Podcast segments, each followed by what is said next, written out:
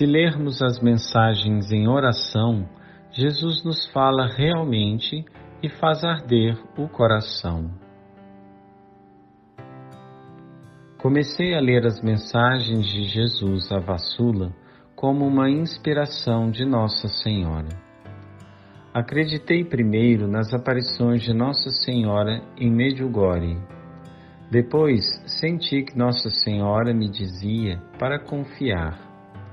Depois de um tempo lendo, eu pensava: essas palavras só podem ser de Jesus. Fiz um propósito de ler diariamente as mensagens, inclusive nos momentos de oração, do terço, por exemplo. Assim, depois de um ano, mais ou menos, havia lido todas as mensagens com atenção e em oração.